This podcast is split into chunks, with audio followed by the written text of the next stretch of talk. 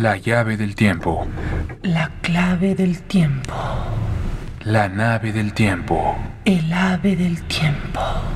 Presentan.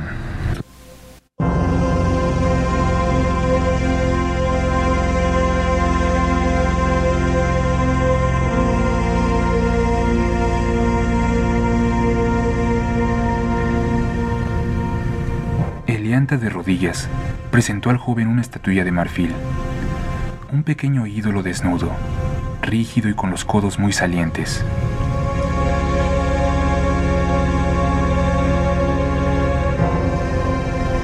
Gracias a su desnudez, resultaba menos exótica la figura, y lucía como un traje de etiqueta el peinado complicadísimo, una serie de alfileres y de jazmines que ornaban su cabeza como el nimbo de una santa.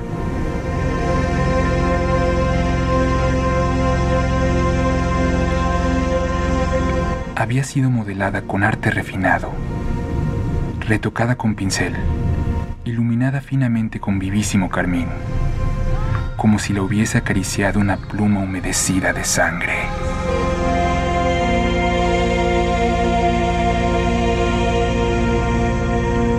Rachel la jongleuse.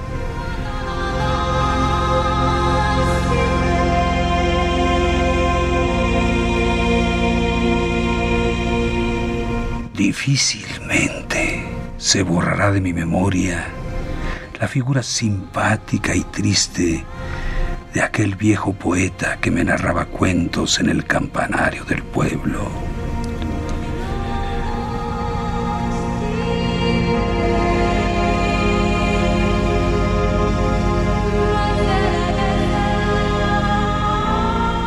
Cuando yo subía alegremente la desmoronada escalera de la torre, escuchaba sus rezos en voz alta frente al milagro crepuscular y su débil silueta adquiría severos contornos cuando vigorosamente hacía temblar la voz de la campana sobre el caserío dormido.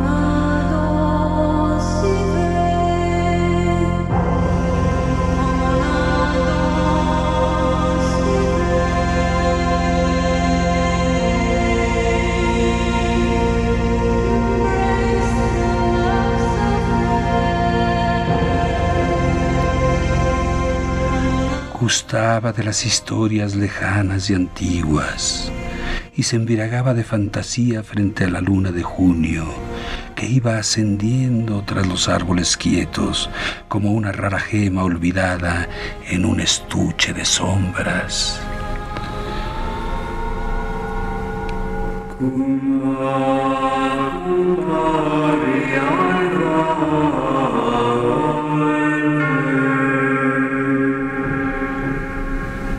Tal vez de aquel soñador amable heredé la devoción por los rincones perdidos, por los oros que parecen sangrar cuando los besa la llama de un cirio, por las pupilas extáticas de las santas de retablo que duermen entre los velos del tiempo.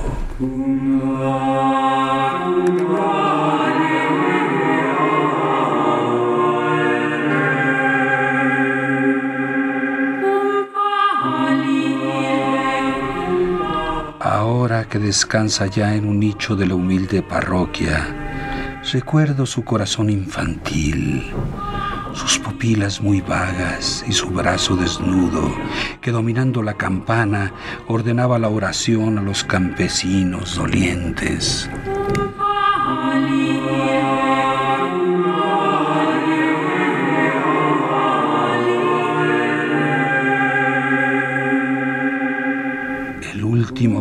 Que aprendí de sus labios fue el caso de un millonario maniático que hace muchos años llegó a Tula buscando marfiles.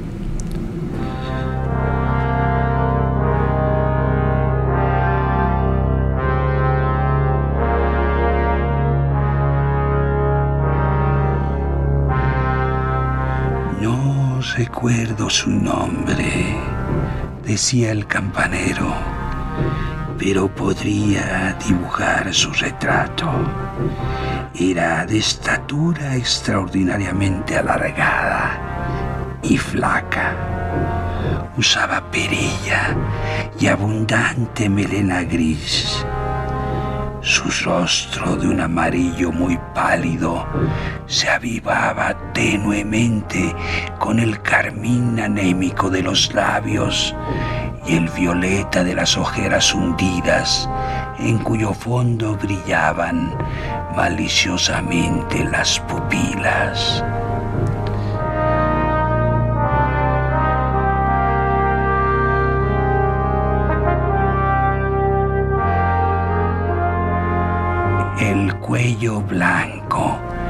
Oprimido por negra corbata cerrada como la de un daguerrotipo muy borroso que guardo entre mis papeles un gran sombrero de copa color gris, con la seda enmarañada, y unos zapatos muy agudos y siempre flamantes.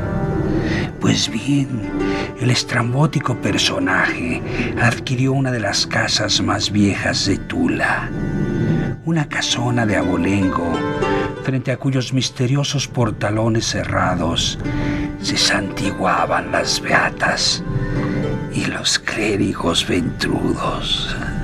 Ah, su primera ocupación fue adquirir para su huerto las rosas más pálidas. No escatimaba oro el famoso extranjero, solo exigía flores que tuvieran la tonalidad exquisita del marfil, porque según decía, gustaba de visitarlas al claro de luna.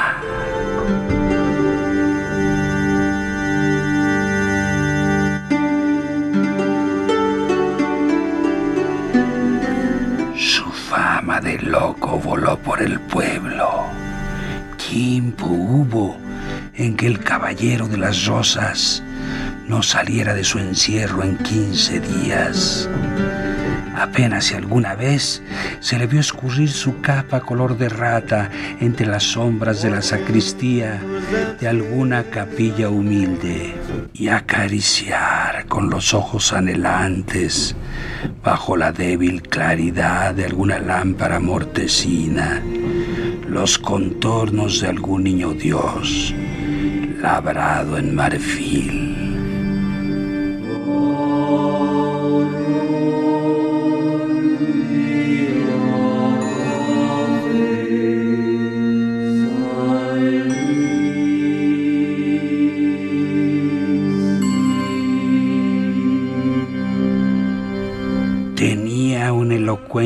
Fácil y atrayente para aprisionar en sus redes a los ambiciosos sacristanes y a los perversos monaguillos. Sacaba de su chaleco de terciopelo negro alguna tentadora moneda y entre los pliegues de su capa escurrida se llevaba invariablemente el Cristo codiciado, la Virgen arrodillada la pieza en marfil que algún ignorado artista labrara.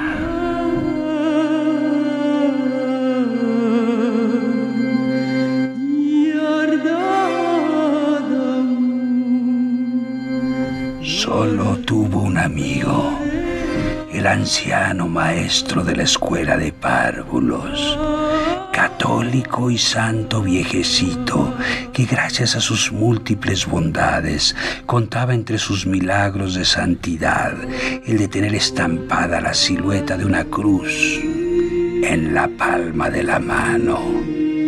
Aquella mano que acarició tanta cabecita rizada, que curó tanta herida mortal, que llevó el agua del consuelo a las bocas sedientas.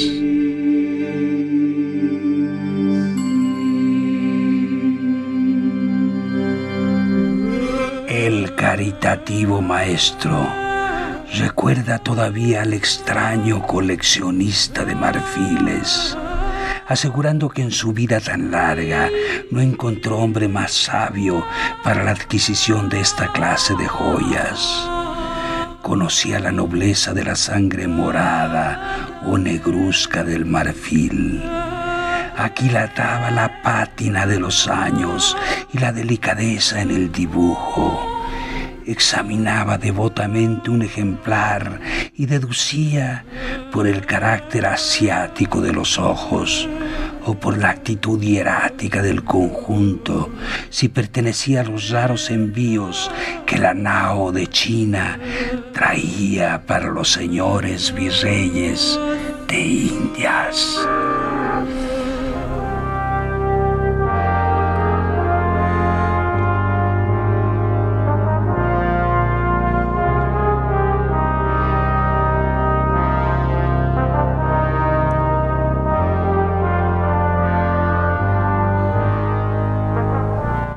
Fin, un hombre que a fuerza de acariciar contornos ebúrneos, comunicó a sus manos la tersura y el color de las obras de arte que tanto amara.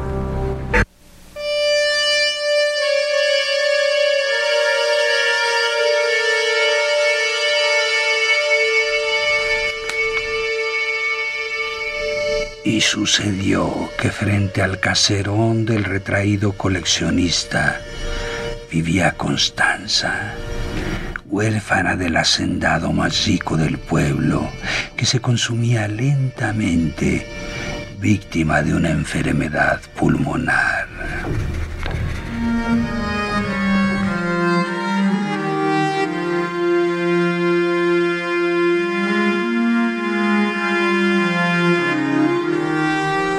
Constanza, a pesar de la transparencia de su piel, de sus ojos sin alma, de sus manos exangües, conservaba restos de aquella belleza delicada y frágil que inspiró a los que le conocieron en mejores días el nombre de reina.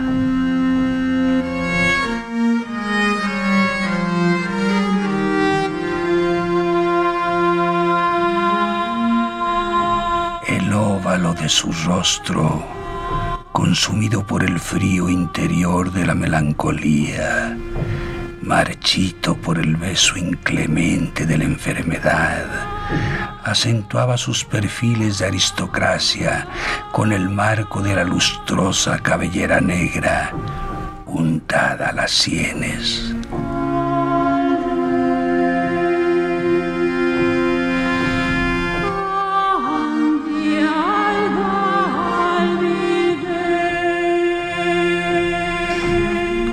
Postrer coquetería a su vida que expiraba, sentábase al caer el sol tras la reja historiada de su ventana y su busto enflaquecido desmayaba las flores que tal vez por una ilusión de luz tenían el mismo color de su piel y de su traje.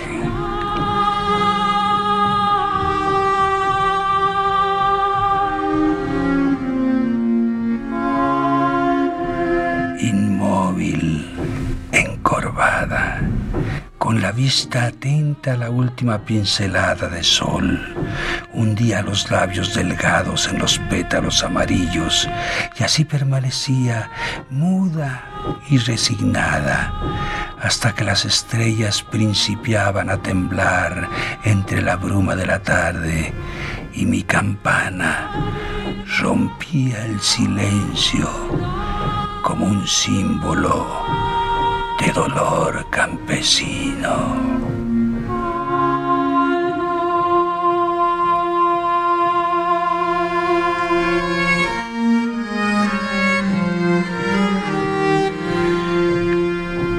A la medianoche, la escurrida capa color de rata del extranjero excéntrico se paseaba como un ave nocturna por la calzada de los álamos.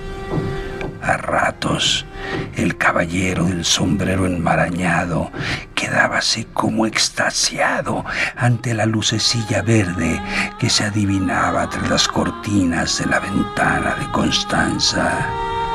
Su figura de estampa de la época romántica se paseaba a grandes trancos bajo el cielo limpio y salpicado de plata y con los brazos cruzados sobre el pecho permanecía inmóvil frente al río que deformaba la luna, monologando sordamente.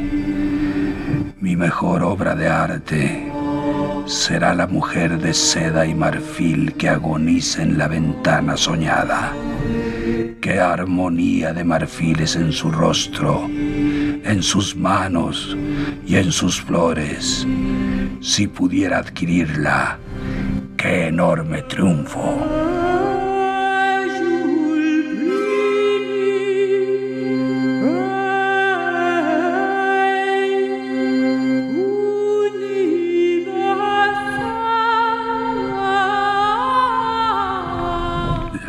Locura del extranjero tomó tintes amargos. Se le veía atisbar como un sonámbulo tras las pesadas puertas de su encierro por la rendija de la cerradura. Hacer largas caminatas nocturnas, enviar a la tísica abundantes flores de su huerto.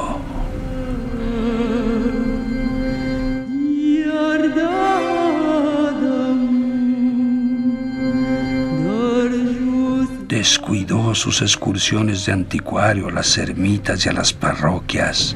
Siempre con libros bajo la capa, se perdía hasta dos días entre el polvo de los senderos y al fin regresaba muy largo, muy sucio, con la perilla lo espronceda descuidada y más gris, con el inseparable sombrero de copa manchado y roto con la melena crecida y sobre la frente. Se dio a fumar en largas pipas con pasión creciente. Después a lecturas de magia y milagrerías.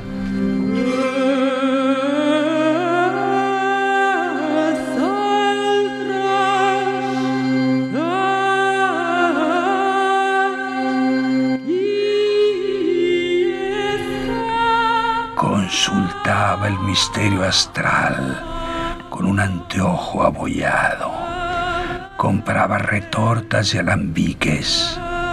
Pedía opiniones a herbolarios, brujos y comadronas, qué sé yo. Los sábados, después de las ánimas, había en la casona del coleccionista ruidos extraños multitud de luces y yo vi desde la torre subir el humo denso de la chimenea en contorsiones dislocadas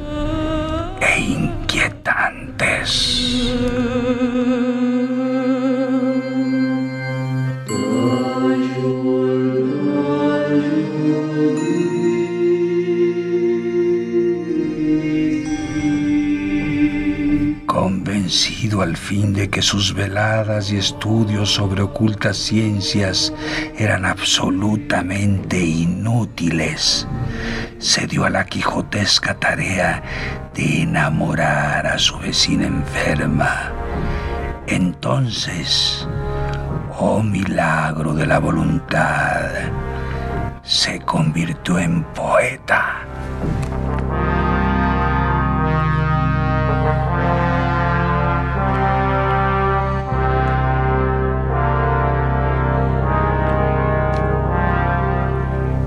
Escribió poemas y romances de corte muy anticuado, en los que su obsesión por el marfil era el tema preciso, y los salpicaba en veces con giros que acusaban su completo desquiciamiento cerebral. Los pasaba después al papel color de gardenia, sellado con un escudo absurdo.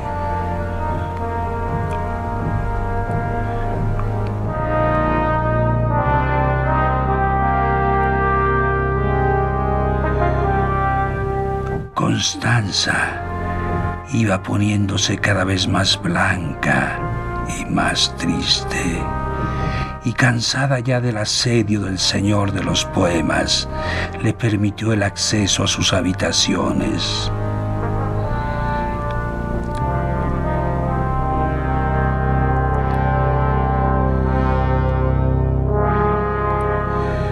Pero sucedió que el romántico millonario no le habló una sola sílaba de amor. Se contentaba con hablarle de figuras exóticas en vitrinas de museo, de secretos astronómicos, de Cristos en marfil, de camafeos, de joyas perdidas en el mar.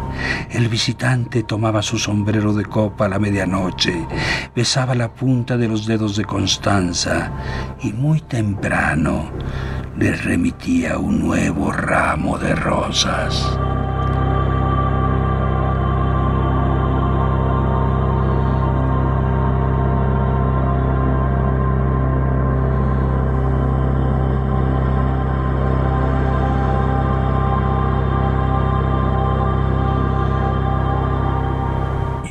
Vez, el coleccionista sintió un irresistible deseo de ahogar a Constanza para embalsamar su carne y poseer su mejor obra de arte.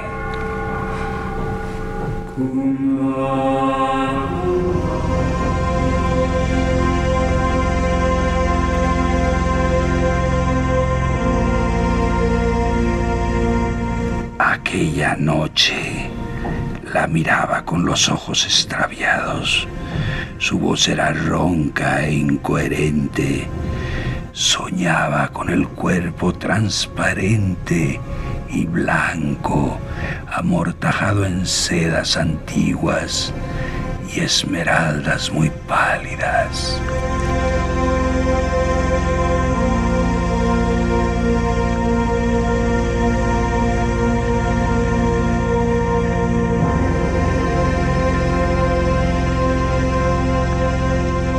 Los labios pintados de oro, como vio en algún viejo grabado los detalles.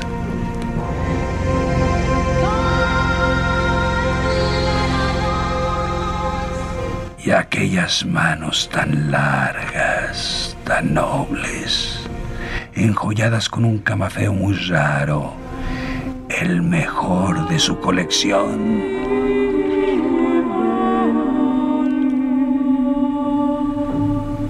Paróse maquinalmente del sillón de terciopelo rojo y tomó en sus manos temblorosas el cuello de la enferma. Pero vio tal expresión de miedo en los ojos suplicantes de Constanza, una luz tan inmaterial en las pupilas muertas que abandonó la crispadura de sus dedos en una caricia paternal y le dio un largo beso en la boca sanguinolenta.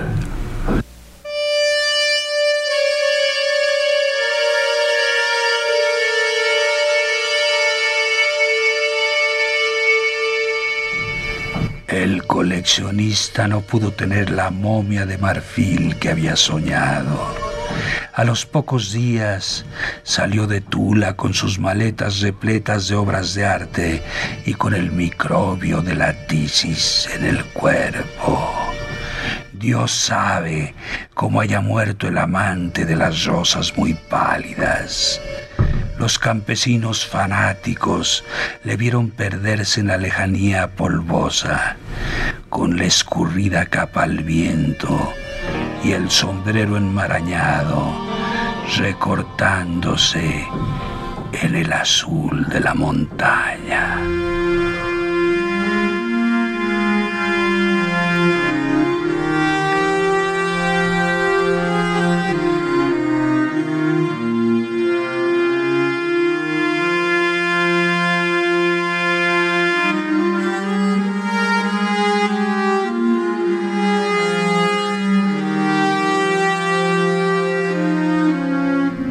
Cuando recuerdo al viejecito encorvado y poeta que me narraba cuentos en lo más alto de la torre, Quisiera escribirle una semblanza devota.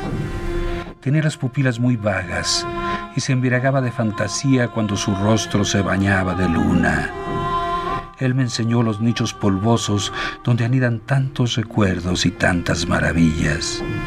Cuando narraba cuentos, su voz cantaba arrulladora y lánguida, era tan niño que cuando los terminaba se ponía a llorar.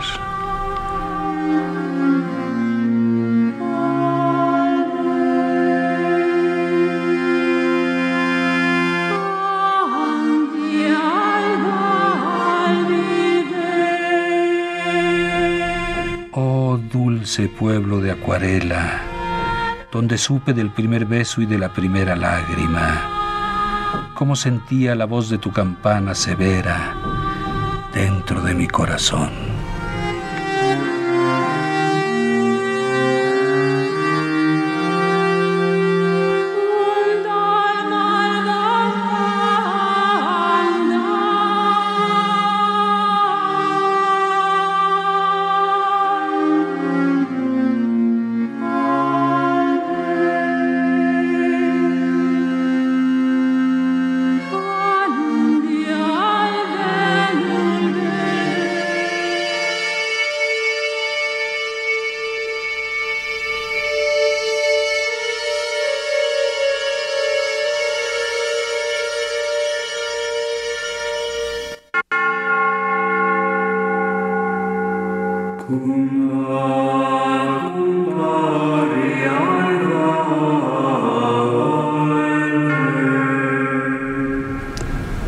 Escuchamos El coleccionista de marfiles de Manuel Horta.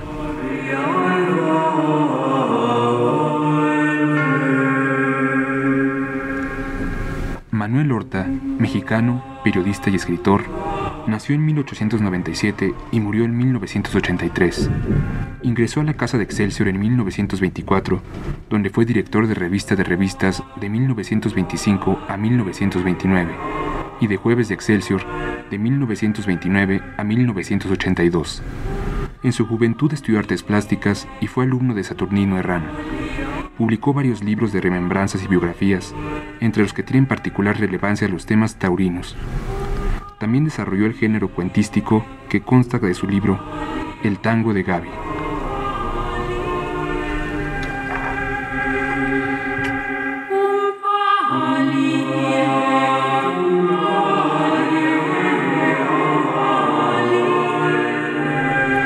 La llave del tiempo. La clave del tiempo. La nave del tiempo.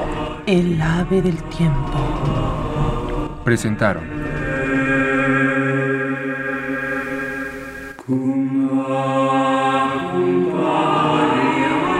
Relatos publicados en la revista Plural.